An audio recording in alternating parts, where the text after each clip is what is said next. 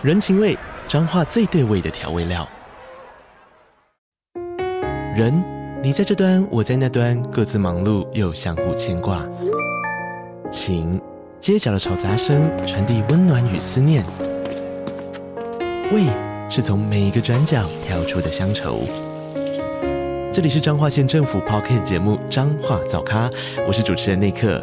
从彰化大小事各具特色到旅游攻略，透过轻松有趣的访谈，带着大家走进最在地的早咖。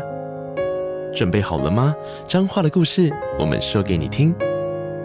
以上为彰化县政府广告。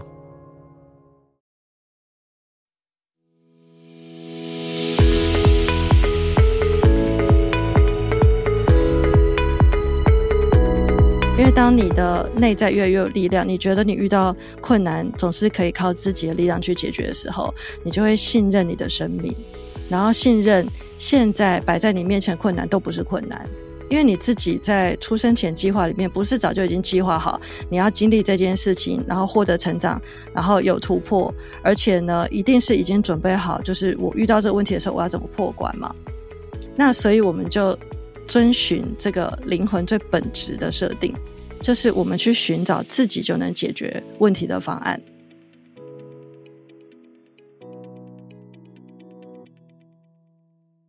在上一集的内容中，我们和拥有十年催眠经验的专业催眠师 Claire 聊到生活中无所不在的催眠暗示，以及潜意识神奇又强大的力量。在这一集的内容中，我们将和 Claire 聊聊如何在我们的日常生活中正确运用催眠暗示和潜意识语言，来更加优化自己和生活，并且拿回自己命运的主导权，拥有突破一切挑战的力量，活出创造性的人生。这两集的内容真的超级精彩，绝对让你收获满满。那我们就马上回到节目中收听吧。那我们要如何在我们的日常生活中正确的运用催眠暗示和潜意识的语言，然后能够更加的优化自己和我们自己的生活呢？我觉得最简单的方式就是从现在开始去练习，呃，用正面肯定语去做任何的表达。嗯，我觉得这是需要一点时间的练习的，因为潜意识语言有几个特性嘛，它一定是要接收正面肯定语。这其实我觉得那个对方也蛮衰的，因为你对他下了错误的催眠暗示，呃，一些活动，比如说直播活动啊，或者要销售一些产品啊，要开卖啊，然后我真的不明白为什么大家都要在最后结尾的时候再加一句“不要忘记哦”，然后我都想说，你到底是希望看到的人记得还是不记得？嗯，因为当你说不要忘记哦，其实，在下一个催眠暗示的时候，你就忘记吧，忘记，忘记，忘记。最好的方式，真的就是改成正面肯定语。所以，比如说，像是你在思考的时候，你要去注意你的内在对话，你都怎么跟自己说话？你是跟自己说：“哦，我从此之后再也不要怎样怎样了吗？”你是这样跟自己说话吗？还是你是告诉自己说：“好，这一次我们已经受到教训了，嗯、所以。”在下一次的时候，我们就要怎样怎样，就是对你的那个自我对话是很重要的。然后还有就是你在写东西的时候，不管你写在哪边，写在纸上或是写在电脑上，你都要去意识到你有没有用正面肯定语在书写。其实我觉得最好练习真的就是常常写东西，因为手到真的是行到的法门。当你在书写的时候，你其实会意识到。你的内在对话长什么样子？嗯，在你内心的遣词用字都是用哪些字？然后你就可以去检查，你是不是真的都用正面肯定语。我身边有几个朋友，我碰到一些问题，然后来跟我讨论，想要找解决办法的时候，他惊觉说，原来这个问题解决方法这么简单，他怎么没想到的时候，他的口头禅是啊，我好笨哦，啊，我怎么没想到？对，我每次碰到这种状况的时候，我都。很想阻止他们，我都觉得说，你可不要再说我，我好笨，因为这件事情跟笨没有关系，你只是陷入了盲点。对，但是呢，这个口头禅就会是我身边的某几个朋友他都没有注意到的，他常态性的只要碰到盲点被戳破的时候，他就会说啊，我好笨哦。也是我认识的某几个人，他的口头禅就是糟糕，他会讲糟糕的时候，我去看发生什么事，都是哦，他发现了一个错字。但但是呢，你真的仔细去观察，比如说像是常讲“糟糕”这样子的人，嗯、我敢说他人生中应该发生不少衰衰事。所以你光是你的遣词用字，就会影响到你的呃你的人生经验非常非常多了。所以其实我是真的非常鼓励大家，平常要有写日记的习惯。那我都会在这个 Twitter 上面去很简单去写一下我在今天的体会。一些日常，就是或是一些很琐碎、根本不重要的事情。但我在练习什么呢？就是我在练习用正面肯定语去表达。嗯，然后呢，刚开始的时候，你也可以去准备一个随身的小笔记本或者小卡片。那你只要觉察到你说了否定语，你就可以把你的否定语写下来，或者是说你把一些负面的想法。去把它写下来，然后呢，去训练自己。那从现在开始，你就每次碰到这个状况，就这么做，像这样子。那你不仅是思维改变，表达能力改变，你的行动也会跟着改变。这一定是最简单的方法，因为潜意识语言它真的要讲起来的话，它其实是有一些。呃，专业的细节在里面的，嗯，那最通用、最通用就是正面肯定语。所以，如果不知道要怎么做的人，我就很推荐去看路易斯·赫的系列书《创造生命的奇迹》系列，因为路易斯·赫他在最早的时候，他也是一个催眠师，所以他很早就知道这种。呃，潜意识语言的重要性，嗯，然后呢，他的书里面就有分享很多很多的正面肯定语，他的几乎每一本书我都有。他还会去分享，比如说你是针对健康的议题啊，或是感情的议题，或是人际关系的议题，然后或是什么，比如说金钱议题，那你的生活出现什么现象的时候，对应的。可以帮助你解决问题的正面肯定语是什么？真的超重要的。我觉得我们都太习惯于就是先入为主的用负面的思想或负面的语言，然后甚至就是无很非常无意识的状态。这就是一个集体催眠，就是集体负面催眠。对，因为大家都是这样说的，所以你就会跟着用这种方式说话。就大环境里面的催眠暗示，然后还有你自己的个性，还有你的原生家庭、你的人生经验、你的内在对话，长期就是你对你自己做的自我催眠，那这些都会去形成很多潜意识里面的错误的催眠暗示。嗯，然后包含像是在最近几年呢、啊，就不是大家开始意识到。冥想跟静心的确是对自己很有帮助的嘛。我就发现我身边有很多人很热衷去听网络上各式各样的免费的冥想音档，嗯，可是我真的是不得不说，这个你去听这些音档，还是拜托大家小心点，而且还是那句老话，你不要以为那个是一个你听不懂的语言，你就当做你的潜意识听不懂，是真的听得懂，因为。我其实因为我平常习惯听 podcast 嘛，对。然后有一次我就我就听到一个节目，然后呢，当时的那个主持人他呃他应该是刚刚接触到身心灵，然后呢他就录了一个节目在带大家冥想，嗯，然后是跟呃丰盛有关的冥想。进去听我就很好奇，进去听十秒立刻就是夹着尾巴逃走。不要阻碍自己接收宇宙的能量，然后从现在开始不要怎样怎样，然后我就想说我的天呐，所以很快就可以发现，真的十秒就逃走，因为我再也听不下去。我我不敢想象，就是如果真的每天听会变成什么样子。对啊，感觉害怕，这真的超重要的。我觉得听到这一集内容的大家，非常真的非常有福，就是接下来就真的可以有意识的去搜寻这些。就是我们不需要的东西，然后可能赶快及时的把它改成呃正面的肯定语句。但是会不会陷入一个状态，是有些人认为肯定语句没有用，是因为就是他们觉得哦，嗯、呃，就是鸡汤，就是嗯，就是正能量。然后我觉得这正能量有点太正能量了，我有点无法接受。那这是不是也是一种自我暗示？就是、对，没错，因为就像我刚刚有讲嘛，嗯、就是如果你要接受催眠的话，你的第一个条件一定是信任。然后，当你不信任的时候，你就拒绝接受；当你拒绝接受的时候，你就没有没有办法接受这个催眠暗示。所以你看哦，像是全世界哪个人就是会拒绝金钱来的很容易的这个状态呢？可是呢，就会有一些人觉得说，哪有你说的那么容易？这都是鸡汤，都是激励，都是假的，嗯嗯、然后都是自我感觉良好。那我其实常常很想问这个人：如果你相信金钱来的很容易，嗯、你就有机会金钱来的很容易。对，那你为何不试试看？对你有任何损失吗？嗯，没有吧？没有。那你为何要选择不相信他呢？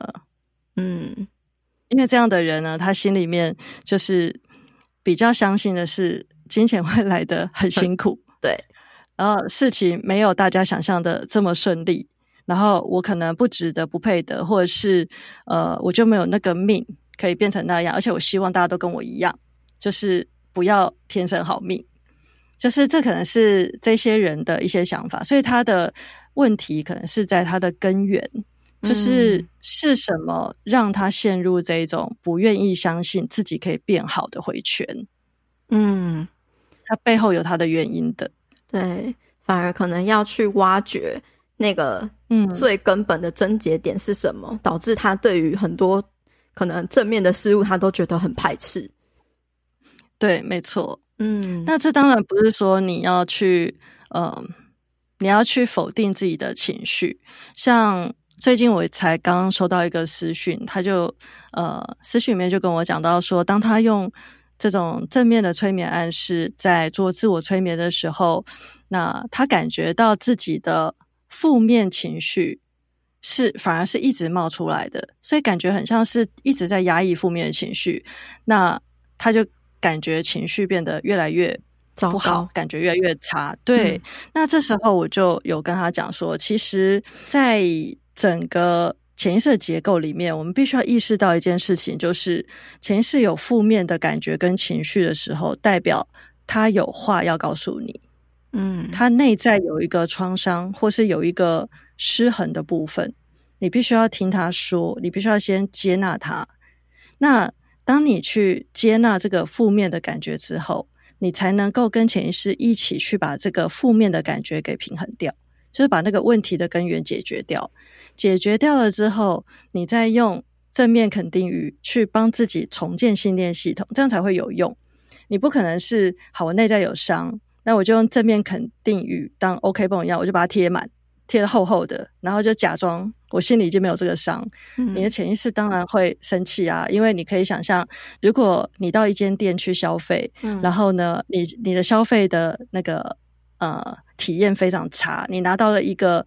不对的商品之类的，你要去客诉，结果呢，老板就跟你讲说：“我不要听，我不要听，没有问题，我们家一定不会有问题。”那你会怎样？生气？一定是爆炸。对啊，本来还没事，没有没有打算那么计较，但是现在我就决定我要计较到底。对对，那这个就是潜意识的运作。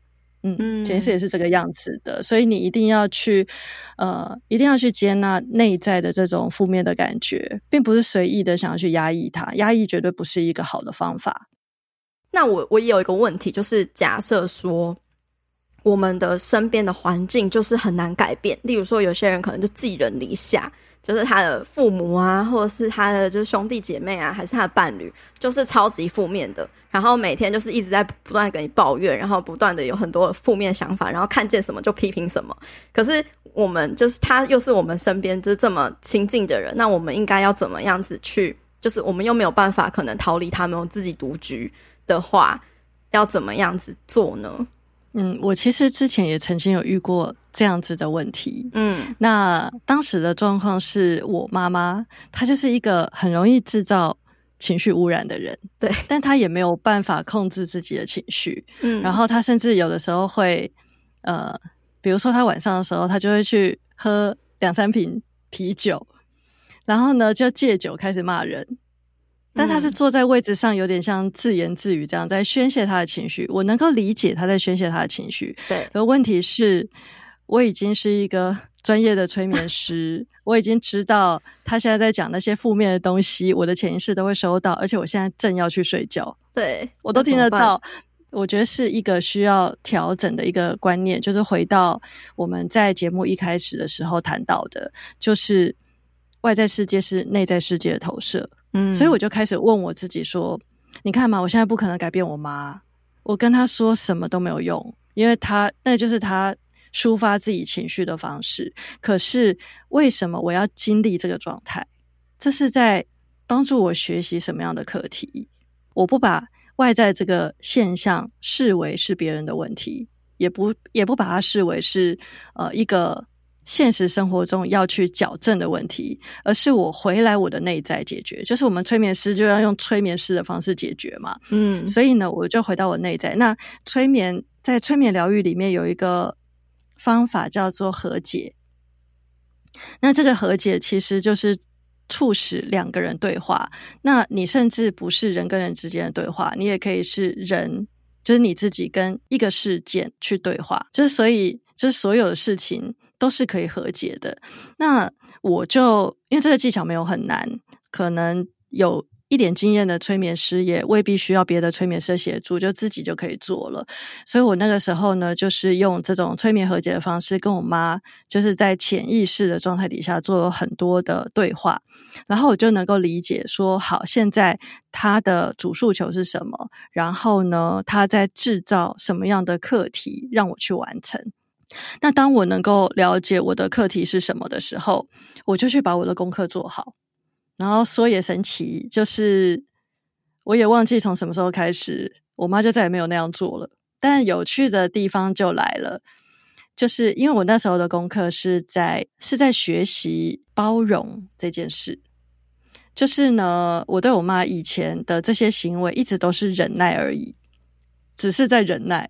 但是呢，直到有一天，我意识到我在做一个包容的功课，我必须包容，就是去接纳我妈就是这个样子的人，我就去接纳她，然后这个功课就完毕了。所以我妈就没有再对我这么做，但是她对于我爸跟我妹，就是继续 对。那我在旁边看了这个现象，我觉得很有趣，就是诶，我已经从这个大家一起共同的一个功课里面已经摆脱了。那可是我妹，她就会觉得说、嗯、啊，你看啊，这就是我妈偏心，她都偏心我。其实不是，是我很乖，我有去做功课，你自己功课没做完，所以你还在那，变成就是其他人的议题要去解决，我又不能帮他们做他们的功课，对吧？对啊，所以我妈只好继续扮演那个顾人怨的角色，嗯，直到他们的功课消灭为止。对啊，所以有的时候就是当你身边你亲近的不能摆脱的家人朋友，他在那种制造负面的状况，或是某一些让你觉得不舒服的状况，其实要解决问题最快的方式，就是回来看你在这个状态里面是在进行什么样的功课，把这个功课找出来，并且用最快速度完成它。嗯，那个人就不用再继续扮演这个坏家人、坏朋友、坏另一半的角色了。嗯，他也可以解脱，嗯、他他可以彻底变成一个讨人喜欢的家伙。嗯，那具体来说要怎么转变呢、啊？是说就是他可能可能看见你讨厌他什么样的特质，然后我们去看见这个讨厌的部分有什么样子，我们可以去接纳的部分吗？一方面是去接纳他，嗯，然后二方面就是去看，就是他的这个状态。是造成你的哪个部分的失去平衡？比如说，可能是你的一些想法、观念啊、认知啊、行动啊对应的方式，你把那个失衡的部分把它平衡回来就好了。那这里我可以举一个例子，就是呢，有一段时间，那我跟我一个朋友，我们两个会固定的去看电影，几乎到每一场电影啊，我们真的很想要专心看，但我们周边都会有人。呃，比如说会一直发出塑胶袋的声音啊，或是就是会有人一直在跟他旁边的朋友讨论剧情啊，因为可能已经有人先看过了，他就在里面我们的旁边给我们破梗诶。那但是呢，我跟我的朋友就是。一起生气了两三次之后，我就立刻觉察，就是不，这已经是重复模式。你有注意到吗？我们每一场电影几乎都会遇到，而且已经连续超过三次以上，已经形成了我们的一个课题。这已经不是偶发事件了。然后呢，我就去调整我自己，我就去试试看嘛。所以一样，就是我们在接下来看电影，还是旁边会有什么塑胶袋的声音啊、讲话声音啊这些的。没关系，我就是在电影开始之前，我就做几次的深呼吸，然后呢，让自己进入浅层催眠的状态，然后给给自己下暗示，就是所有环境中的声音、噪音都会让我更加沉浸在这部电影的体验里，把它当做是 这个电影的一部分。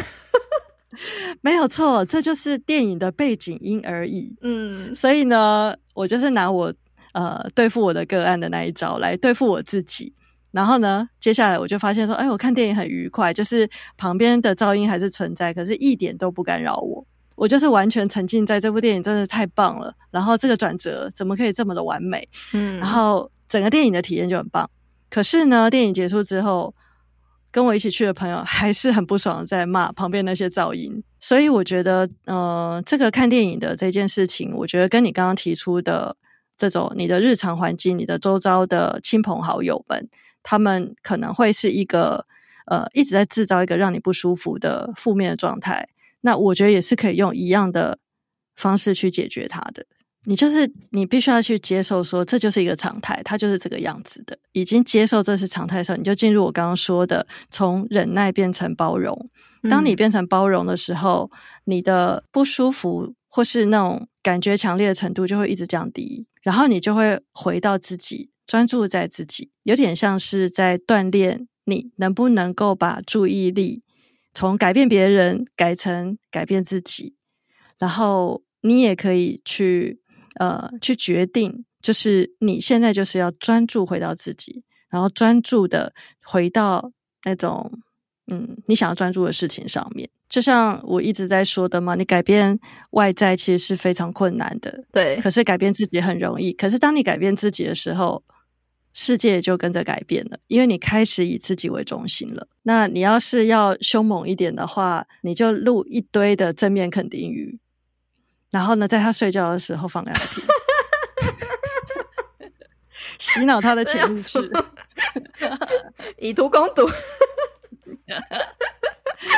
对，比如说，你可以下暗示说，从现在开始，你会发现啊，你继续活在负面能量里面，对你是没有帮助的，而且你对周遭造成情绪污染。所以呢，你开始想要寻求正面跟翻转的能量，你也想要变成一个更好的正能量的人，然后你想要发挥正面的吸引力法则，就像这一类的。哇，这感觉超有用的，就跟 ICRT 的概念一样。没有错，睡眠学习法让他的潜意识学会正能量。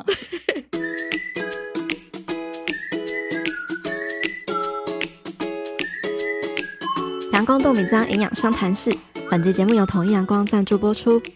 放掉脑袋的思考，开启觉知，用心去体验。与其追求美好，不如发现美好。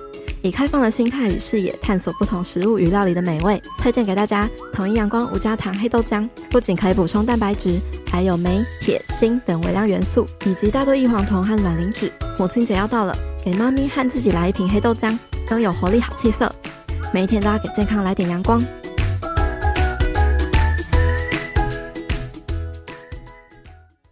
那其实我们在就是节目中啊，也常常跟大家提到说，我们内在力量的重要嘛。就像我们刚刚讲的，就是要把这个呃专注力拉回来，放到自己身上，发现我们是有改变自己，然后进而改变外在的能力。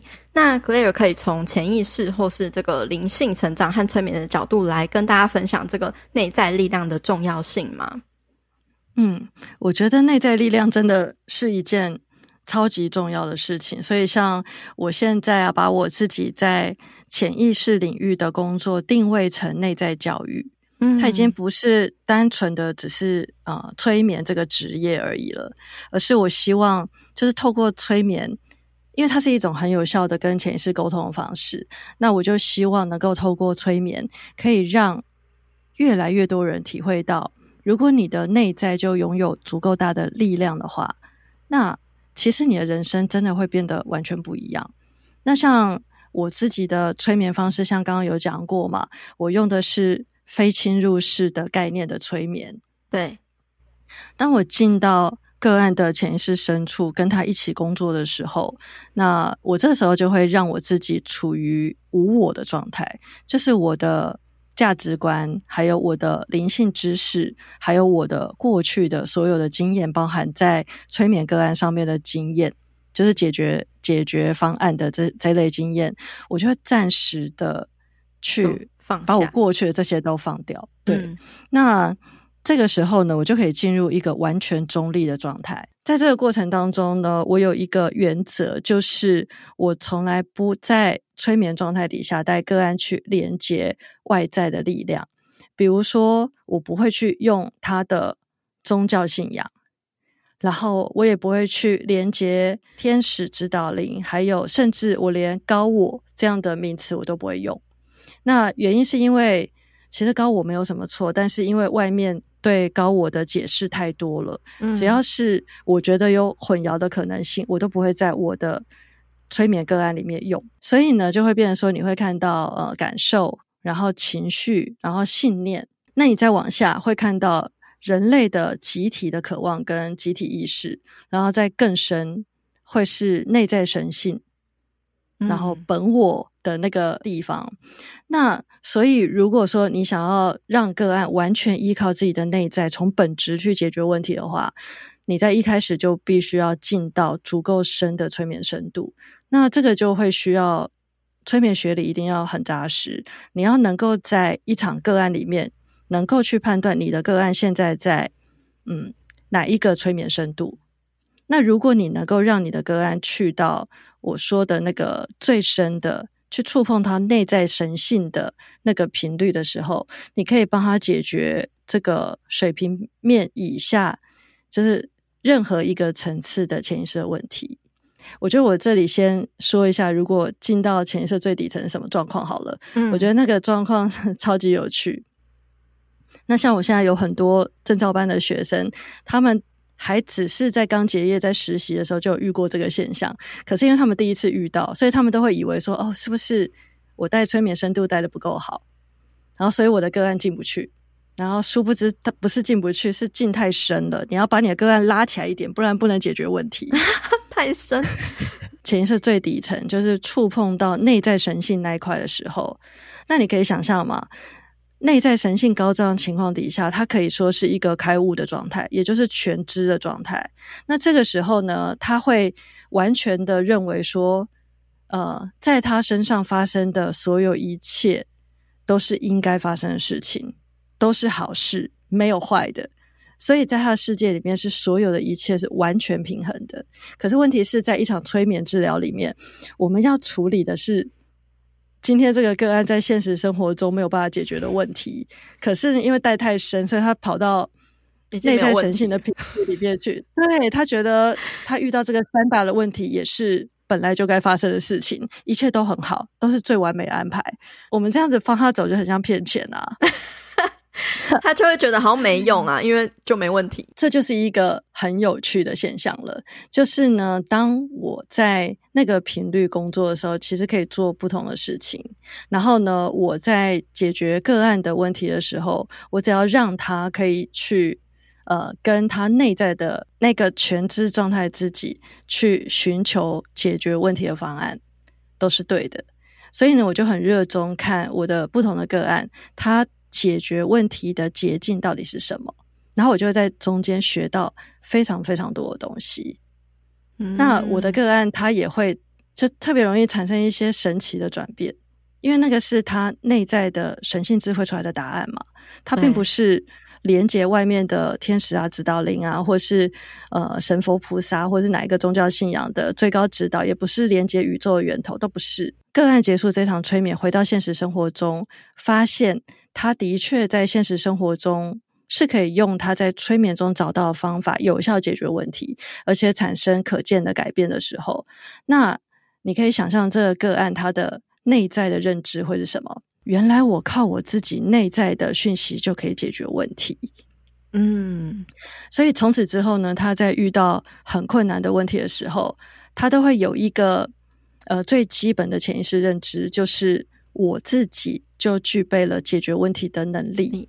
那可是，如果你在呃一场催眠里面，如果遇到很难的问题，你就让个案去问他的天使啊、指导灵啊，或是他的宗教信仰的神佛菩萨啊之类的，那就会变成说，当他下一次在遇到人生中一个很困难解决问题的时候，他会很本能的再去寻求当初能够帮助他的这些外在的顾问力量。嗯。对，可是你必须要理解一件事，就是灵魂的旅程是我们自己的。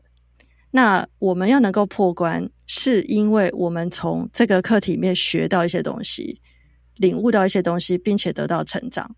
所以呢，外在的那些呃高龄们，其实都是为了要帮助我们去找到这个破关的关键，而不是帮我们做功课。然后我后来研究了一段时间之后，我就发现是内在力量的关系。因为当你的内在越来越有力量，你觉得你遇到困难总是可以靠自己的力量去解决的时候，你就会信任你的生命，然后信任现在摆在你面前困难都不是困难。因为你自己在出生前计划里面，不是早就已经计划好你要经历这件事情，然后获得成长，然后有突破，而且呢，一定是已经准备好，就是我遇到这个问题的时候，我要怎么破关嘛？那所以我们就遵循这个灵魂最本质的设定，就是我们去寻找自己就能解决问题的方案。那当我能够让我自己或是我身边的越来越多人有这样的体会的时候，那他就会更容易的为他的人生负起百分之百责任。解决问题的方式究竟是去改变世界，还是改变自己呢？如果我回归到内在力量的这个角度来看，你就会回来改变自己。嗯，然后这永远都是解决问题的捷径。结果绕了一大圈，发现。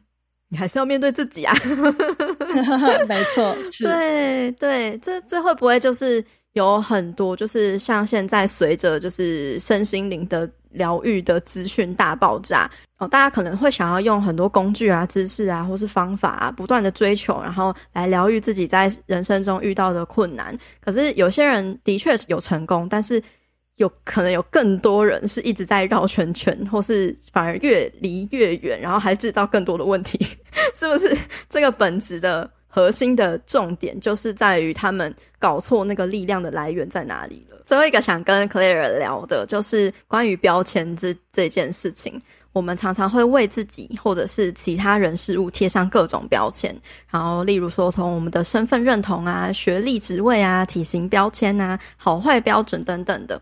然后很多人可能一生都活在追逐这某一些光鲜亮丽的标签，甚至因为标签而活得痛苦不堪。但其实，我们人生开始活得更明白、更快乐的时刻，有可能就是在于意识到并且放下那些标签的时候。那 Claire 认为，撕掉标签是一个怎么样的概念呢？那对我们的成长又有什么样的好处吗？我的角度来看，我觉得标签这件事就是一个催眠暗示，没有错。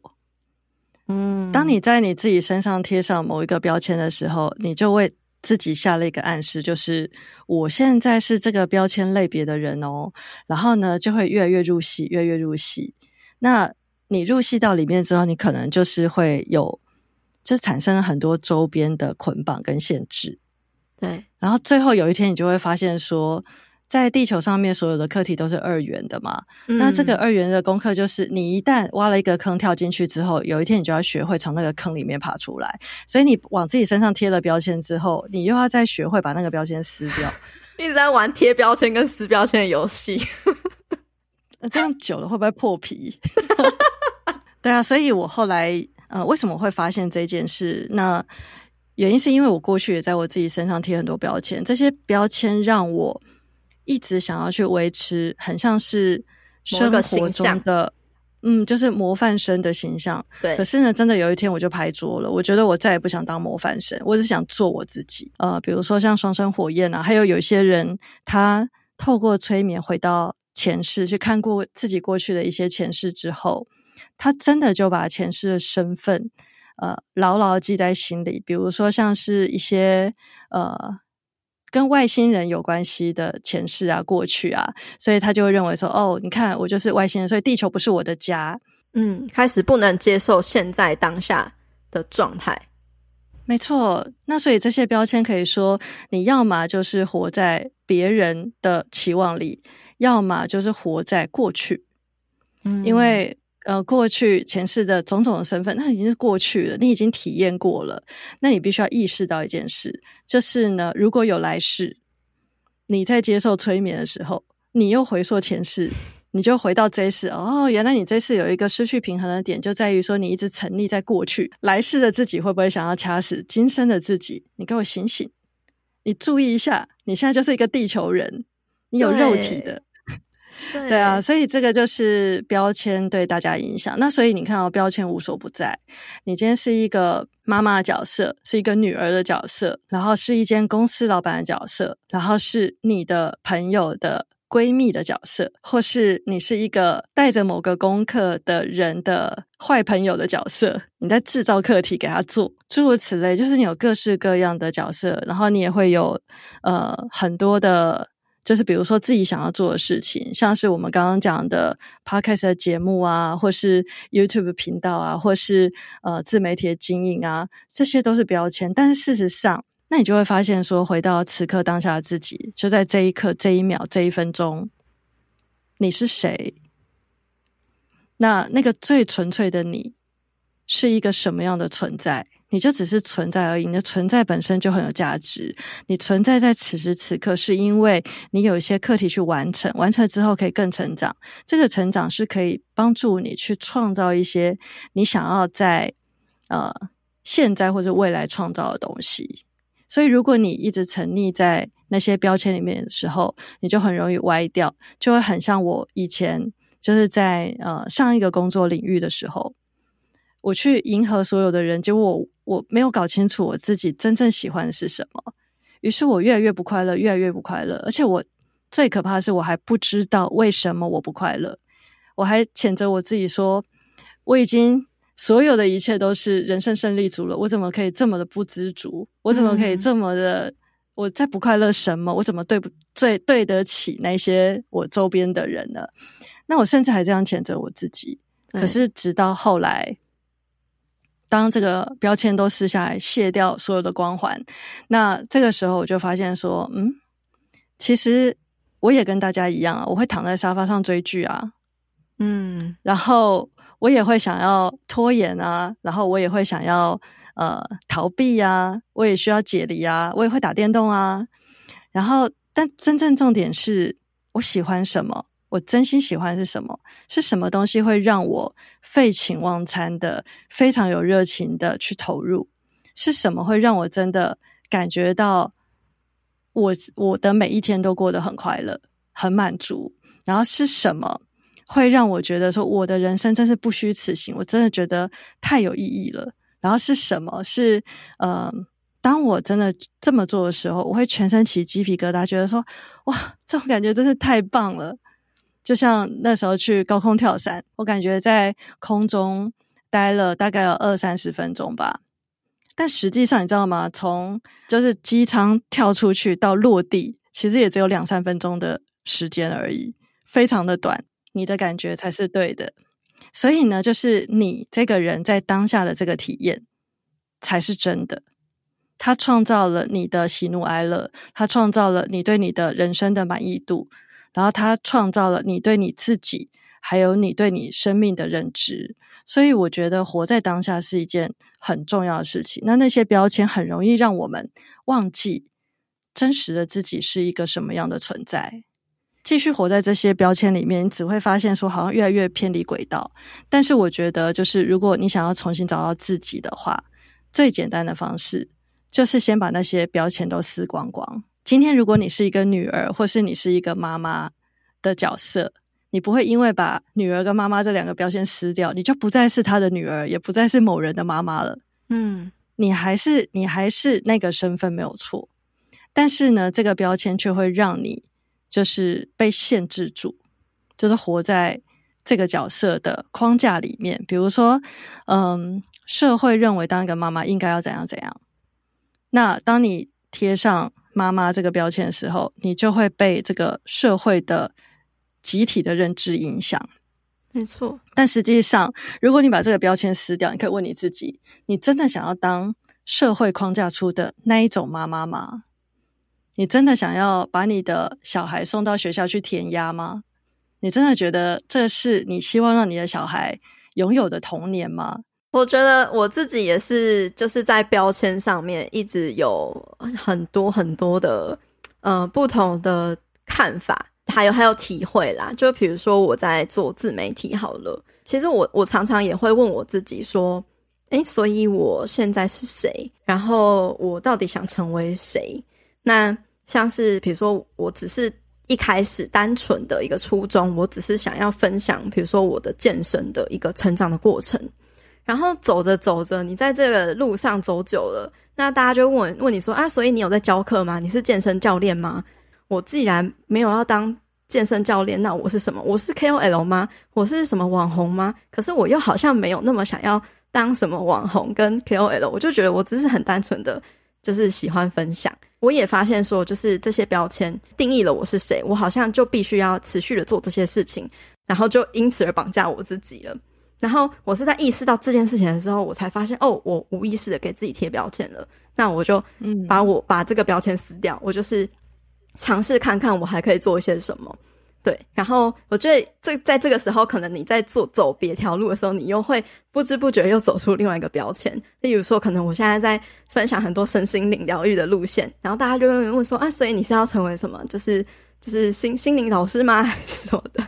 就是我觉得很长，就是除了你自己会给自己贴标签之外，还有这整个社会也会一直不断的想要丢很多的标签给你，然后 就看你要不要去接，然后要不要把自己贴上去。那我觉得有时候就是这个是一个可能整个社会最呃直接认识你的方式，就是比如说你在跟大家自我介绍啊，你是你是谁的时候，大家就会很快的知道你是谁。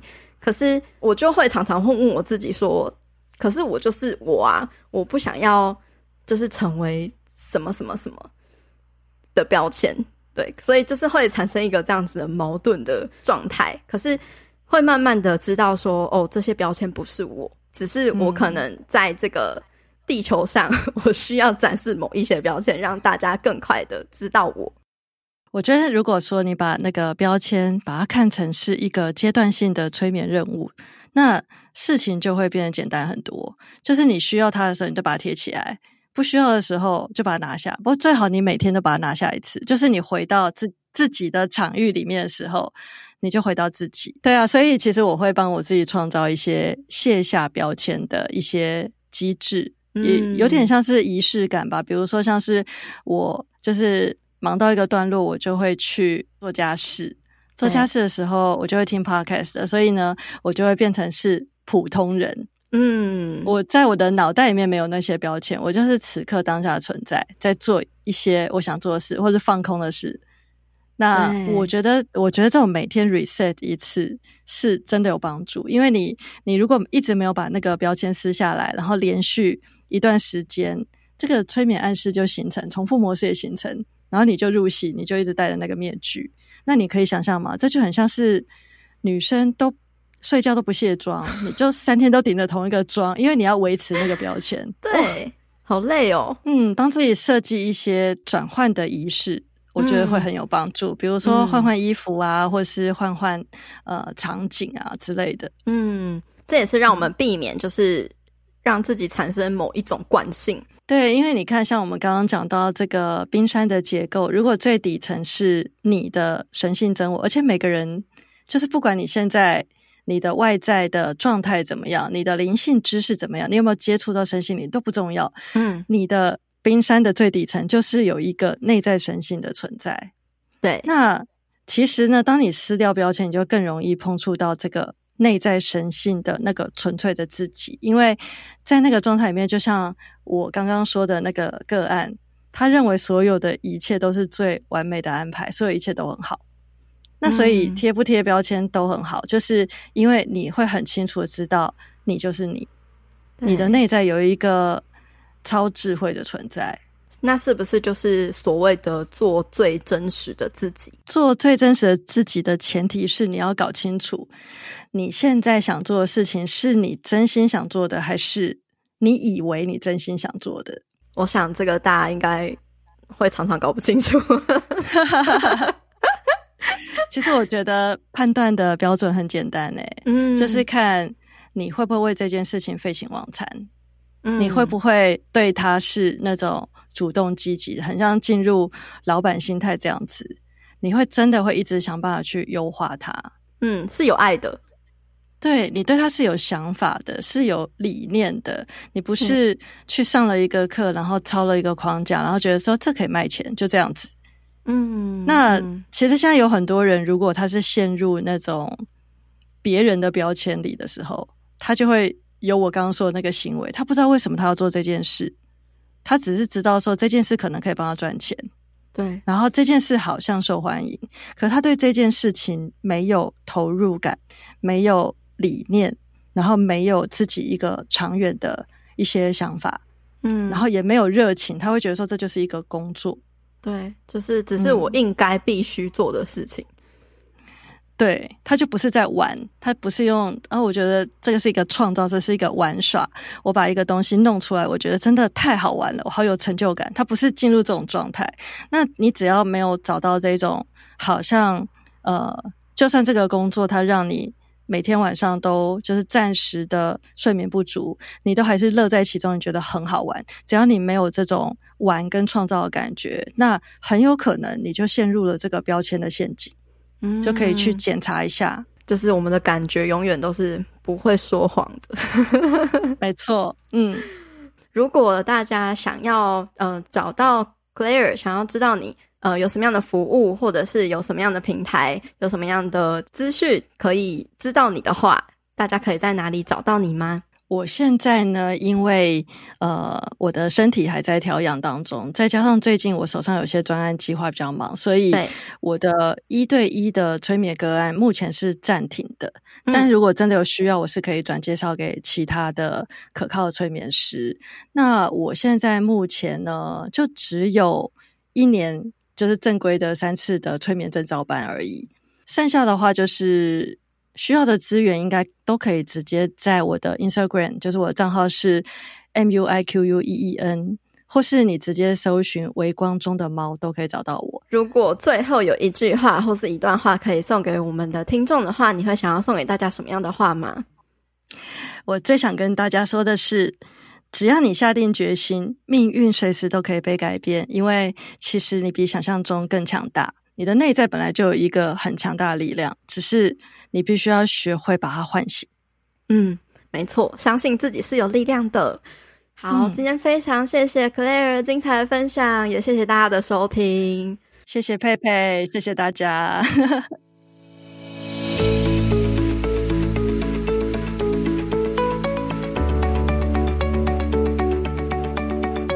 最后，我们来总结一下这期节目分享的内容。第一，潜意识语言只会接收正面肯定的暗示，不论是我们在思考、接收讯息，或是在跟自己对话的时候，最好都能用正面肯定的方式来表达。有些人在遇到盲点的时候，会下意识地说出“糟糕，完蛋了，我真笨”之类的口头禅，那长期下来就会成为一种自我催眠，并且转化为我们的现实。如果要改变自己长久的习惯模式，首先就是要开启我们的意识和觉察力。Clare 建议我们可以透过写日记来练习，无论是写下生活日常琐事、体会，或者是短短的一句话，我们都能够借由手写来解释那些负面否定语，并且刻意训练去改写成正面积极的肯定语，提醒自己每当遇到这样的状况的时候就这么做，那你就会从思维改变、表达能力改变，到最后行动也就会跟着改变了。除了我们自己的思考方式，也要多多注意日常中的讯息。像是现在网络上有很多免费的冥想引导音频，当我们在收听的时候，要确保内容是否都是正面肯定语。如果注意到内容有否定语句，就要避开，以免潜意识接收错误的催眠暗示。第二，接纳自己内在所有的感受，在日常中练习用正面肯定语，并不是要我们去否定和压抑自己的负面情绪，反而那些负面情绪是我们需要去注意的潜意识发出来的讯号。告诉我们内在可能有某一些创伤，或是限制型的信念要去挖掘和转化。另外，有些人无法接受太过正能量的语句，也许是觉得太困难，或觉得只是可笑的心灵鸡汤，而无法打从心底相信。这也代表我们心中可能有某一些失衡的部分。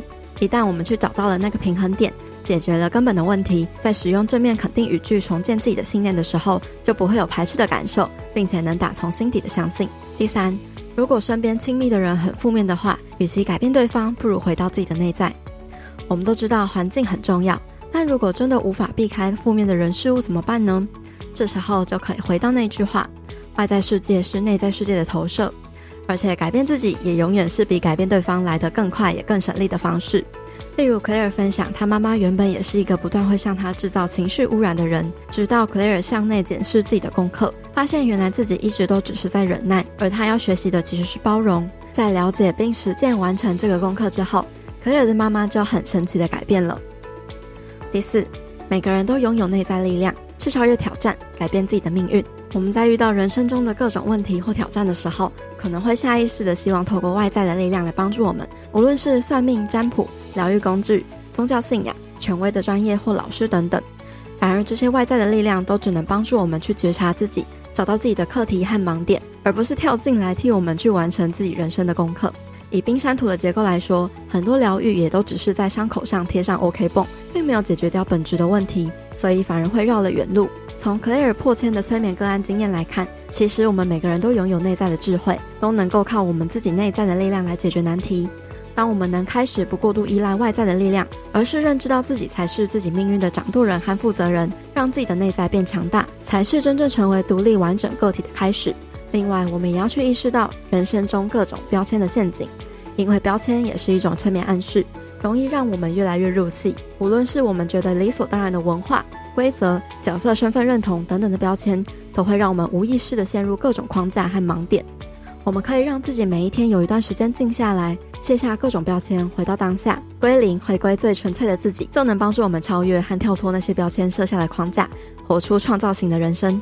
不知道听了这两集节目的你，有没有又刷新了一次思维，拓宽了你的认知呢？你有没有想要开始运用这些实用的基本催眠技巧，好好和自己的潜意识当好朋友，跟他一起合作来改变自己呢？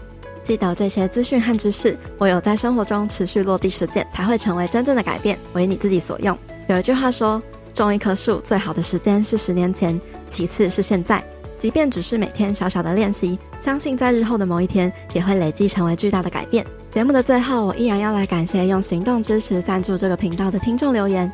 这位听众叫做 Blue Cat，他在二零二二年的一月十八号请我喝了一杯一百五十元的咖啡。他说：“佩佩的节目真的好精彩，每一集都触动灵魂与内心，学习到很多。每一次也因为佩佩的结语而努力踏出每一步。非常感谢 Blue Cat 的行动支持和留言的回馈。我真心希望有缘来到这里的每一个人都能够获得勇气和动力去踏出每一小步，因为人生就像一趟没有正确目的地的旅程，你走的每一步都算数。”绝对不会有白走的路。好啦，那今天的节目分享就差不多到这边告一个段落喽。如果你喜欢我们这一集节目的分享，或是你听完有什么样的心得或收获，欢迎你截图这一集的节目画面，分享到自己的脸书或是 IG 的现实动态上，标记 tag 女子健心室的账号 Girl Power Room，或者是我的账号 Peipei Fit Life，和我们分享你有什么样的想法。那如果你喜欢我们分享的内容，想要支持这个频道的话，欢迎你在 Apple Podcast 上面帮我们留下五星评分，并且记得留言给我们鼓励。又或者是你可以用行动小额赞助这个频道，让我们有更多的资源跟动力继续创作下去。另外，也欢迎你加入我发起的读书会——女子健心聊书会。我们每周都会更新两本我推荐的好书，由我来为大家分享书中的重点精华，一年内带你读完一百本的好书内容。欢迎你点击节目资讯栏中的报名链接，加入我们一起成长吧。最后，希望你永远都要记得，你往前踏出的每一小步都是累积，都是进步。所以为自己走过的路喝彩吧，女子健心室，我们下次见喽，拜拜。